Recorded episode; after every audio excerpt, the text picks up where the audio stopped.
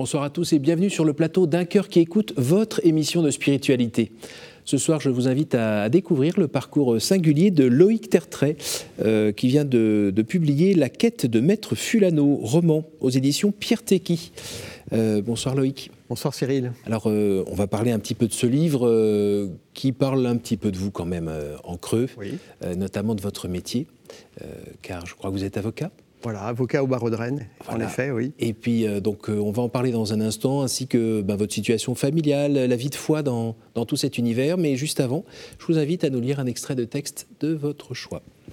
Alors, j'ai choisi un texte euh, de Marie-Noël, la poétesse Marie-Noël, que j'aime beaucoup et qui, est un peu un, livre de chevet pour moi. Donc, je, je vous lis l'extrait. La ville est prospère, sans doute, on y mange, mais les maisons n'y sont pas heureuses. Elles n'ont pas le droit d'avoir chacune sa lampe, ses gens autour, sa petite joie intérieure à elle, à elle seule. La joie vit d'air libre. La joie a besoin de respirer. Dans cette rue, la joie mourra, est morte déjà étouffée.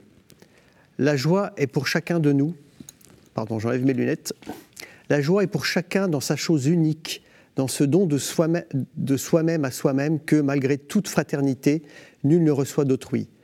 Elle est pour chacun à cette merveilleuse place ingouvernée, insoumise de l'âme, où joue à sa manière toute neuve un petit enfant désobéissant, sans s'occuper de ce qu'ont font autour de lui les grandes personnes bien ordonnées qui ont remonté et mis en marche une quantité d'ingénieurs et de contremaîtres, groupes, sociétés, syndicats. Elles sont là toutes ensemble à obéir dans cette rue, à travailler pareil, à gagner pareil, à acheter pareil, à manger pareil, à coucher pareil, à penser, aimer, haïr, chanter, crier pareil vêtu de couleurs pareilles. Qui sauvera maintenant sa chose unique? Sauver la désobéissance. On sent que la joie est vraiment au cœur de, cette, de cet extrait. C'est quelque chose d'important pour vous? La joie, la liberté, il y, a trois, il, y a, il y, a plusieurs mots dans ce texte. Il y a joie, liberté, désobéissance. Et pourquoi c'est important? Alors c'est important parce que bah, par ma profession, l'avocat est quelqu'un qui doit être libre et désobéissant. On va dire qu'une personne vient nous voir euh, au cabinet et nous dit, eh ben voilà, euh, on me réclame euh, telle somme d'argent, telle chose. Eh bien l'avocat, par principe, c'est un peu adolescent, mais par principe, va dire non, non, je m'oppose à quelque chose. Donc c'est un petit peu, ça me touche dans ce sens-là, ça, ça, me touche par ma profession. Ça me touche aussi à titre personnel parce que cette recherche de joie, de liberté est quelque chose qui euh, finalement euh, me guide dans toute ma vie, dans, mon parcours professionnel, euh, ma vie personnelle, mes, questions personnelles. Et puis c'est aussi d'actualité quand on parle de, de joie et de désobéissance. on a eu des périodes de confinement. Et finalement, qu'est-ce qui est le plus important? Ça parle, on parle de, Ce texte parle de liberté intérieure. Et lorsqu'on faisait nos petites balades dans le quartier à un kilomètre de chez nous, mmh. eh bien, on pouvait le faire de deux manières, en train de regarder nos portables, à scroller, et, ou alors euh, à cultiver cette liberté intérieure par la littérature, par la méditation, par des textes, par euh, l'admiration des choses qui sont autour de nous. Et finalement, eh bien, le premier comportement n'est pas forcément très libre, est un comportement un peu grégaire. Le deuxième est un comportement qui permet une vraie liberté intérieure. Et du coup, euh, voilà, je trouve que ça rejoint l'actualité en disant, ben, on cherche aujourd'hui, et c'est légitime, en période de confinement, on a cherché à aller plus loin, euh, faire plus de kilomètres, mais finalement, la vraie joie et la vraie liberté étaient d'abord intérieures, et c'est ça qu'il fallait cultiver. Quand je vous entends, j'ai aussi le, mot esprit d'enfance. L'esprit d'enfance, alors c'est pas l'esprit puéril, c'est pas la, puérilité de ne pas grandir, de, je pense de, ne pas affronter. C'est-à-dire l'esprit d'enfance, euh, lorsqu'on grandit, on se confronte à des épreuves. naturellement, on se confronte à des épreuves. Alors, euh, l'esprit d'enfant, l'esprit puéril serait de vouloir tout éviter à tout prix. L'esprit d'enfant serait de vouloir les traverser, mais en gardant une sorte de confiance et en gardant cette joie si possible, en se disant bah, finalement, c'est juste la vie, mais gardons la joie et voyons plus loin avec, avec, avec espérance. Vous avez une petite cinquantaine, vous êtes marié, père de famille de cinq garçons, euh, ça va de 18 ans à 5 ans. 5, ans. Euh, cet esprit d'enfance, vous avez réussi un peu à le garder? Si oui, comment? En puisant à quelle source? L'esprit d'enfance, bah, c'est euh, déjà savoir s'amuser en famille. Je, pense que nous, euh, voilà, je vais vous citer un exemple. Parfois, ça, en week-end, il y a toujours un moment où je prends mon portable, on se met sur YouTube, on branche une baffle et on met des musiques et on danse. Donc ça veut dire que, alors les plus grands, je dirais à 18 ans, 16 ans, sont plus en train de bouger autour de la table, mais on se met à, tourner autour de la table. Il y a une musique qui ressemble à des musiques, mais c'est des musiques des années 80, hein, musiques, mais mais il y a des musiques qui ressemblent. Les enfants disent ah ça c'est une musique d'Indien, donc on tourne autour de la table en, jouant aux Indiens. Donc voilà, ça c'est l'exemple où on a l'impression que cet esprit d'enfance est resté au sein de la maison.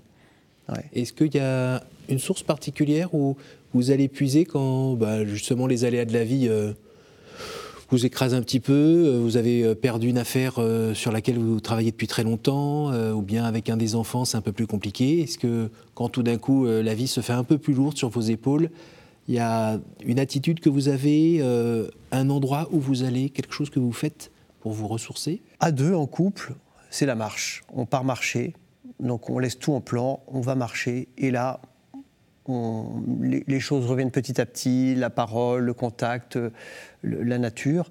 À titre personnel, c'est, euh, bah, pour vous dire, c'est même très récurrent, moi, cette attitude d'aller euh, me ressourcer. Euh, notre bureau, on a la chance d'avoir un bureau à côté d'un grand parc à Rennes.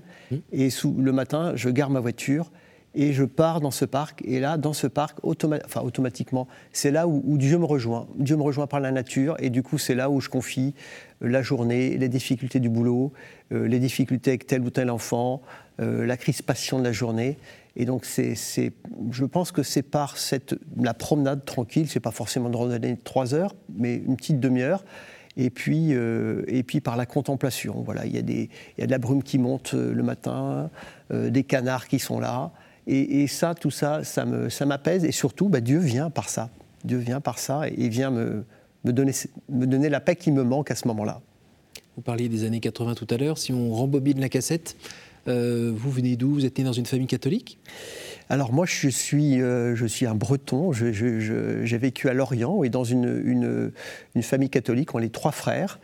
Et donc on a vécu toute notre jeunesse à Lorient, très tourné vers la mer, avec beaucoup de, pas mal de bateaux. J'étais d'ailleurs euh, euh, fait, j'étais louveteau marin, scout marin au début, donc on a fait du bateau dans ce cadre-là. Et du coup, je peux dire que j'ai, oui, j'étais, on, a eu une éducation euh, catholique. je veux dire que j'ai une enfance heureuse voilà, entouré de mes parents, de mes frères, avec des vacances, avec des cousins. et puis ensuite, j'ai fait mes études de droit. Euh, études de droit, Vannes, Rennes. J'ai terminé à Paris. Alors là, j'ai euh, hésité en me disant droit, presse. Euh, j'ai fait l'Institut français de presse, vous voyez. et puis finalement, après, j'ai embrayé dans, après le service militaire, j'ai embrayé dans, ce, métier. J'ai fait le choix du métier d'avocat. Pourquoi? Eh bien, pourquoi? Pour, la, pour, cette, pour cette, cette, liberté, déjà, je pense que, que ça pouvait donner. Euh, pour cette liberté, euh, parce que c'est un métier de rencontre, et ça, moi, c'est une importance capitale. Pour moi, une journée est remplie lorsque je rencontre une personne. Ça peut être, la journée peut être faite si je rencontre une personne.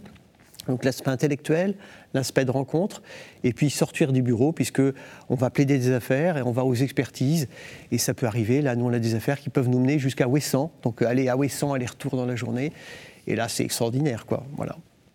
Et le côté euh, liberté, c'est le côté aussi indépendance oui, il y, a le côté euh, indépendance. Alors ça, euh, c'est vrai, côté indépendance, c'est-à-dire on doit toujours répondre à quelqu'un ou à quelque chose. C'est-à-dire qu'on ne peut pas être totalement son propre chef. Nous, là, on est quatre associés. je ne fais pas ce que je veux. Mais c'est le côté, en effet, de, petit à petit. Alors quand on est jeune avocat, ben, on a besoin d'un mentor, de se former auprès de quelqu'un. Mais petit à petit, de dire euh, j'arrive à l'âge où, je veux en effet avoir cette, liberté, cette indépendance d'action. Euh, oui. Et vous pensez que vos principes chrétiens ont une influence sur euh, la façon dont vous menez cette vie professionnelle? Oui, oui, oui, je pense que, que, que ça, une, je pense d'abord par bah, l'attention aux personnes. Je pense qu'on essaye de se dire, de, quand le client vient, je pense qu'on peut avoir cette attention et voir une prière. Moi, ça m'arrive euh, dans, dans, des situations difficiles où euh, de, dire Esprit Saint, viens. Voilà, d'invoquer simplement l'Esprit Saint parce que on est dépassé. Enfin voilà, quand il y a euh, un drame dans une famille à la suite d'un décès, on l'est dépassé. Donc il y a une partie qui nous dépasse et nous on est chargé d'un petit bout de cette situation-là juridique qui ne réglera pas tout, qui ne réglera pas une douleur.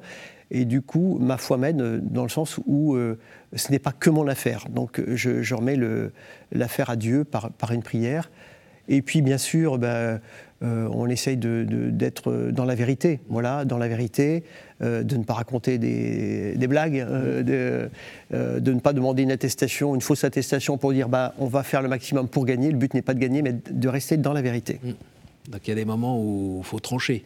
Il y a des moments où il faut trancher. Et c'est pas 100% de, joie et 0% de peine. C'est et, puis parfois même, nous, on, ne sait pas. Parfois, le client nous dit, moi, c'est ça. Euh, et, on ne sait pas. Et parfois, c'est le jeu du procès où, d'un côté, euh, il y aura deux positions un peu exacerbées. Euh, mais même de bonne foi des deux côtés, et le juge sera chargé de faire la part des choses. Mais si on sait qu'un client nous dit, qu'une personne qui vient nous voir veut nous faire raconter des, des cracks ou une bêtise, à ce moment-là, pour l'avocat chrétien, son, son, devoir serait de dire, bah, pas avec moi, pas avec moi. Alors la pâte humaine euh, nous permet de voir euh, des diamants, de l'or, des choses qui brillent, mais aussi des choses plus difficiles. Euh, vous parliez tout à l'heure de, de, situations d'héritage ou autres. Est-ce qu'il y a des moments où vous êtes un peu écrasé par la noirceur de l'âme humaine? Pas seulement la vôtre, mais celle des gens que vous côtoyez? Oui, déjà la mienne, hein, c'est vrai. déjà la mienne, j'ai du boulot, moi, c'est vrai. Ça, c'est vrai que j'ai du boulot. Mais oui, écrasé. Et puis, euh, je pense que du coup, l'âge aidant, j'ai commencé le métier euh, en 1998. Donc là, au début, je, pense qu'on peut avoir des grands coups d'abattement. Mmh. Euh, et, c'est normal parce qu'on perd une affaire ou parce qu'on parce on se dit, mais euh, comment ça, cette personne a gagné alors que, je suis persuadé du contraire, qu'elle ne pouvait hmm. pas gagner. Donc on est abattu. C'est pas juste. C'est pas juste. Donc après, on peut mettre en place tous les moyens pour euh, faire appel, aller, voilà, se dire comment peut-on euh, résoudre de, plus, cette affaire de la manière la plus juste possible. Et après, on se dit ben, que la justice n'est qu'une justice humaine et que voilà. Donc je pense qu'avec avec les années, eh bien, on apprend pas prendre du recul avec le mal et à, l'affaiblir, mais, mais, à se dire bah, finalement ça existe et c'est comme ça. c'est il, y a des réseaux. il y a des réseaux, par exemple, de gens qui s'entraident et, et, qui influent un peu sur le cours de la justice, euh, qui font que c'est pas vraiment la justice qui sort, c'est oui quelque chose qui est parfois le fruit d'un arrangement de certaines personnes. C'est vrai, on, dit ça, on dit ça, et ça existe sûrement, et c'est vrai. Et en même temps, moi, j'ai vu des, j'ai rencontré, je, vois le côté des choses, des juges qui font vraiment bien leur boulot, parce que on peut dire beaucoup de choses aussi. On peut dire, tiens, tel juge, on, l'entend, hein, c'est des bruits de couloir dans les tribunaux. Tel juge, il est plutôt pro-locataire ou pro-propriétaire. Mm. Du coup, euh, vous voyez, vous parliez de réseau, mais ça peut être aussi simplement des des, des, sensibilités. sensibilités. Et euh, donc ça existe. On pas de franc-maçon. Oui, oui, ah oui, oui. Moi, oui, je pensais pas forcément à ça non plus. Mais euh, il y a des, sensibilités. Et, mais, moi, j'ai vu, euh, j'allais dire que je vois les juges qui font plutôt un super boulot. Donc moi, tous les, la majorité des juges que j'ai rencontrés font un super boulot, sont à l'écoute et essaient de faire un travail. Alors ils sont débordés aujourd'hui, ils sont vraiment débordés, donc euh, ils ont moins de temps par dossier, mais ils essaient de faire vraiment un travail euh, d'écoute et puis euh, de synthèse juridique des deux thèses que leur apportent les, deux avocats. Alors vous êtes tombé dedans quand vous étiez petit pour votre vie de foi. Et est-ce qu'à un moment, euh, je sais pas, à l'adolescence ou jeune adulte, vous avez gentiment laissé un petit peu tomber parce qu'il y avait d'autres choses plus intéressantes à faire le dimanche matin, par exemple? Oui. J'ai pas, j'ai pas vraiment laissé tomber, mais euh, donc j'étais un, c'est vrai, on doit, on doit tous s'approprier la foi. Et donc moi j'étais un, simple chrétien, on va dire, euh, à un moment sociologique. J'allais à la messe très régulièrement. Est-ce que j'ai raté? Oui, j'ai dû rater euh, quelques. Ça, m'est déjà arrivé. Mais comment je, je, suis retombé personnellement dans la foi, ça a été d'abord par le, le, message, le message de vérité et de beauté de l'Église. Et euh, je faisais partie, quand je suis rentré en fac, c'était ma première année de fac, j'ai monté des petits groupes d'études de la doctrine sociale de l'Église. Alors, c'est pas moi qui faisais les enseignements, on allait pêcher les enseignements à droite à gauche. Mhm. Et là, moi, je me suis vraiment dit, mais, mais ça, c'est vrai. Et si ça, c'est vrai, euh, je peux y adhérer. La foi que j'avais avant, qui était purement familiale, là, je, découvrais la beauté de la vérité et, et qu'on pouvait vraiment avoir confiance dans ce que disait l'Église il y avait, il y avait donc, bah, c'était vérité et beauté. Donc c'est vraiment ça qui a été la conversion. Donc c'est la conversion de la tête. Et puis il y a eu la conversion du cœur avec ma femme. On a beaucoup euh, cheminé avec la communauté de l'Emmanuel, notamment. Et ça, il y a un moment où ça m'a vraiment aussi, a été une grande étape pour moi, parce que je voyais de la joie, et de la joie qui s'exprimait par le corps, par la louange, par les émotions. Et, et, je me suis dit, mais oui, la vérité, enfin la vérité, le positionnement du chrétien, il est là, c'est-à-dire cette joie profonde euh, qui, qui, montre aux autres que la foi chrétienne n'est pas simplement qu'intellectuelle, froide, eh bien, c'est vraiment quelque chose de très important. Donc ça, c'était vraiment une deuxième partie de, de mon étape de conversion. Et dans la première partie, c'est là où il y a notamment Ictus? Oui, Ictus. Donc moi, ça a été vraiment très important, Ictus, qui est, euh, à l'époque, ça s'appelait l'Institut, c'était un nom un peu, un peu bizarre, l'Institut catholique est technique d'utilité sociale, donc qui est à Paris, le siège social est à Paris. Rue des Renaudes Rue des Renaudes. Et euh, il proposait des, ces fameuses formations euh, à la doctrine sociale de l'Église. Et donc moi, je me suis beaucoup nourri de ça. Pour, pour, ma foi chrétienne, mais pas, c'est-à-dire intellectuellement. Ça, c'était pour la tête. Et pour le cœur, à la communauté d'Emmanuel, est-ce que vous avez vécu une expérience de, de rencontre un peu plus personnelle avec le Christ? Dans ce cadre-là? Dans ce cadre-là, alors moi, je. L'Emmanuel, on l'a connu l'Emmanuel parce qu'on est parti en coopération avec la Fidesco mhm. euh, au début de notre mariage en 2002, 2002-2004 en République dominicaine. Alors, la Fidesco nous a envoyés en République dominicaine, non pas au Club Med, mais dans, un, dans une ville. Euh, oui, mais il y avait quand même des cigares. il, y avait, des cigares et de la, bière présidentée ah et du rhum. La vraie vie, quoi. C'est ça, c'était quand même réaliste. réaliste. Mais, euh, et donc, en fait, cette moi, je pense que c'était un basculement. Quoi. Euh, on, on, voyait cette fois, alors, on a été à Parel-Monial où on a découvert les louanges joyeuses de la communauté de l'Emmanuel, mais aussi à l'étranger, on a découvert, par exemple, il y avait, là où on était, la communauté du Père Tardif, qui est une. Emiliano Tardif, brésilien Alors, je crois qu'il est canadien. Alors, oui, pardon. canadien. Vous avez raison. Canadien, converti par euh, des charismatiques. Au début, mm. il les trouvait complètement dingues. Et en fait, il a été soigné par eux et, converti. Et il a créé une communauté qui s'appelle les Siervos de Cristo Vivo, qui est une communauté apparentée, sœur à la communauté de l'Emmanuel, avec de la louange. Il y avait dans la ville où on se trouvait des soirées de guérison. Et tout ça, bah, finalement, euh, ça, ça nous a converti le cœur. Le rôle aussi de l'adoration. J'ai découvert l'adoration par, par la communauté d'Emmanuel, d'aller se poser devant le, Saint-Sacrement et d'être là gratuitement sans rien faire, voire euh, on gamberge un peu, mais c'est pas grave, on est là gratuitement. Et, donc il n'y a pas spécialement un moment de, rencontre avec le Christ qui vous vient en tête euh, tout de suite? C'est plutôt quelque chose de, régulier de... Oui, j'ai pas déterminé un seul moment précis. Euh, alors j'ai des souvenirs, j'ai à Paralmonial, euh, c'était avant notre mariage, euh, une grande soirée justement d'adoration où le Saint-Sacrement passait au milieu, donc c'est des moments qui ont été forts pour moi, où finalement on dit à Jésus, bah, avec ce que je suis, je te donne ma vie. Et quand on est célibataire, célibataire catho, et peut-être avec un peu de pression pour dire, tiens, pose-toi la question d'être prêtre ou je ne sais quoi, ça, ça peut, c'était un pas, c'était un pas. La transmission de, bah, de ce qu'on a reçu euh, en termes de foi auprès de ses enfants, auprès de ses gaillards, c'est facile?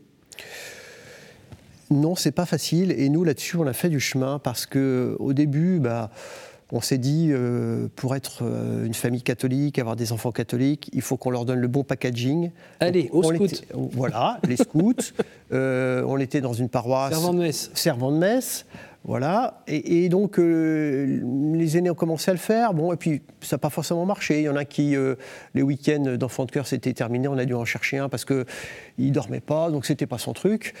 Et, du coup, euh, maintenant, on est sur quelque chose de, j'allais dire, bah, tous nos enfants ne le veulent pas. Dire, les, premiers l'ont fait, les, ceux qui ont, qui ont suivi ne le font pas. Il y en a un qui est louveteau, euh, le, quatrième est louveteau, donc on a cinq garçons, le, quatrième est louveteau, le, troisième ne l'est pas, le dernier est-ce qu'il le sera, est-ce qu'il sera scout, on n'en sait rien. Mais maintenant on est beaucoup plus ouvert, se dire bah, finalement le chemin qui mène à Dieu est beaucoup plus large. Et je pense, moi, qu'il faut d'abord euh, privilégier cette liberté. Dieu, Dieu aime l'amour. Finalement, si on veut résumer euh, notre, notre foi, c'est l'amour. Et l'amour, euh, il suppose la liberté. Donc, du coup, il faut qu'on s'aime plutôt. On est plutôt à se dire aujourd'hui, il faut semer cette liberté chez nos enfants. Ça ne veut, pas, ça veut pas dire ne pas leur parler de foi. Et je ne dis pas qu'on est nickel là-dessus. On, on, on, fait en prière, en famille, etc. On est vraiment pas nickel du tout, mais... C'est avec la musique aussi? Avec la musique. La musique, les enfants qui jouent de la trompette et autour de la table Autour de la, pour table. prière Alors ce serait une idée, ce serait une idée pour remettre cela au goût du jour. Mais, donc ça, voilà, mais, mais donc, donc, il, faut, il faut pouvoir montrer qu'on prie, euh, on va à la messe le dimanche, donc nos enfants nous accompagnent on invite le curé, voilà, mais, mais on, a, on a pris beaucoup de recul en se disant, bah, c'est plus le packaging euh, habituel, euh, enfant de cœur, scout, etc. Qu'on décline sur les cinq? Qu'on décline sur les cinq. Il y a vraiment mille moyens. Donc ça vous angoisse pas? Et, et, donc ça nous en... non, ça, ne m'angoisse pas. Non. il, y un, il, y a un côté un peu à la grâce de Dieu ou? Il y a un côté à la grâce de Dieu, un côté où euh, finalement euh, on sait que Dieu s'occupe d'eux. Euh, euh, si, si on, on, regarde un petit peu nos vies aussi, bon, on était des gars, on était ce qu'on. Bon, voilà, j'ai peut-être été scout, enfant de cœur à un moment, mais ce qui n'empêche que. Est-ce que c'est ça qui m'a mené à Dieu? Je ne sais pas. Est-ce que c'est pas la prière de ma mère, qui est maintenant au ciel, qui. qui qui fait que j'ai pas lâché, que repensant à elle, à son exemple, oui. eh bien aujourd'hui, euh, et puis à sa prière au ciel, mm -hmm. eh bien aujourd'hui, euh, euh, grâce à Dieu, Dieu vient me voir tous les jours, quoi. Voilà, c'est donc oui, moi j'ai confiance. Alors c'est vrai que parfois, s'il y a un enfant qui qui fait un truc qui est pas très dans les cadres, on, forcément on est inquiet dans l'instant. Mm -hmm. Mais de toute façon, l'éducation, c'est pas pour nous, on voit bien. C'est toujours la confiance de la confiance. L'enfant qui parle beaucoup, bon, on peut avoir confiance, on sait ce qu'il fait. Celui qui parle pas trop, on ne sait pas, mais c'est la confiance. On te, on, on, il n'y a que comme ça qu'il pourra grandir. La quête de Maître Fulano, est-ce que vous pouvez nous en dire un mot? Parce que ça m'a bien plu. Hein. Il y avait un petit côté. Euh, euh, alors, je dirais pas conte moral, parce que c'est pas très bien entendu. Conte philosophique. Voilà, conte philosophique, on va dire ça. Ouais. Euh, Racontez-nous un petit peu quand même. Alors, la quête de maître. Alors, Fulano, moi je dis Fulano un peu à l'espagnol. C'est un petit lien avec la République dominicaine où on se trouvait. Fulano, ça veut dire un tel. Donc, la quête de maître Fulano, finalement, c'est la quête de tout homme, la quête de, de, de, de chacun. Alors, Fulano, c'est un avocat qui est, qui est installé, qui a, qui, a, voilà, qui a déjà 20, je crois à peu près 20 années, 20 années de bar. Il est installé, il a une bonne clientèle il est tranquille, quoi. Il a une belle bagnole, un SUV. Euh, quand il va au tribunal, il a son portable, il scrolle tranquillement. Mais voilà, il se contente de, cette petite villa. Et il recrute un jeune collaborateur euh, qui, lui, est, qui vient le bousculer. Ce jeune collaborateur, lui, c'est il est toujours à vélo, donc là où l'ancien est en bagnole, lui est toujours à vélo. Ce jeune collaborateur est littéraire, toujours euh, littéraire, toujours à se demander pourquoi, à, à soulever, à, à vouloir euh, reculer les évidences. Et ça bouscule. Se décaler toujours un peu. Hein? Se décaler toujours un peu par rapport à, à la façon de voir. Oui, c'est ça. Se décaler par rapport à la norme, se mmh. dire. Euh, et du coup, ça bouscule. Ça bouscule un peu notre bonhomme. Ça bouscule notre bonhomme et qui finalement euh, va adhérer un peu au, au, mode de vie de ce jeune collaborateur qui à la fois aussi, alors c'est pas forcément si clair que ça, mais mmh. c'est un, un, jeune collaborateur qui, qui à la foi mmh. et euh, qui petit à petit, sans le forcer, parce que la foi justement est très libre, mmh. euh, va amener euh, le, le, jeune, l'ancien, à se poser cette question de la foi, se dire finalement, on peut mener une vie beaucoup plus libre, intérieure, euh, en sortant de sa grosse bagnole, en allant voir les choses, en lisant, en, en lisant de la philosophie. Et on voit méta la métamorphose euh, du personnage. Et on voit la métamorphose. Ouais. Et je me demandais si euh, vous étiez le petit jeune ou si vous étiez les deux? Ah moi les deux, les deux. Souvent, on me pose la question. Alors, à Rennes, on m'a dit qui est Maître Foulano à Rennes? Alors, je, oui. Il n'existe pas, heureusement. C'est un de mes voilà. amis, je suis désolé. Moi, j'ai bossé avec deux, deux avocats. Euh, j ai, j ai, le premier avocat, c'était un, un, homme, un, un littéraire celui qui m'a formé, et du coup un homme de théâtre, donc mmh. pas du tout Foulano. Mmh. Et le deuxième était un, un, un grand chrétien, également euh, pas, pas du tout Foulano. Donc vraiment, euh, on est un peu des deux. On a notre part de Foulano, et puis pourquoi pas, qui est peut-être pas mal, hein, un peu de confort, et puis la part de, de, de Jack qui est... Euh, qui, qui, qui, est celle qui titille et qui amène un petit peu plus loin. Vous êtes là avec vos deux chevaux à essayer d'avancer avec les deux qui vous tirent un peu par là ou par là. C'est ça. Alors moi, j'essaierai un peu plus vers Jack, quand même. C'est le conseil. Alors, il est temps que je vous pose des questions courtes qui attendent des réponses courtes. Est-ce que vous pouvez me dire un chiffre entre 1 et 7, s'il vous plaît? 7. Il y a-t-il une parole que vous regrettez de n'avoir pas dit à quelqu'un? Mon père est veuf, j'ai ma mère qui est morte et j'ai eu cette chance de, de, pouvoir lui dire les choses avant qu'elle meure.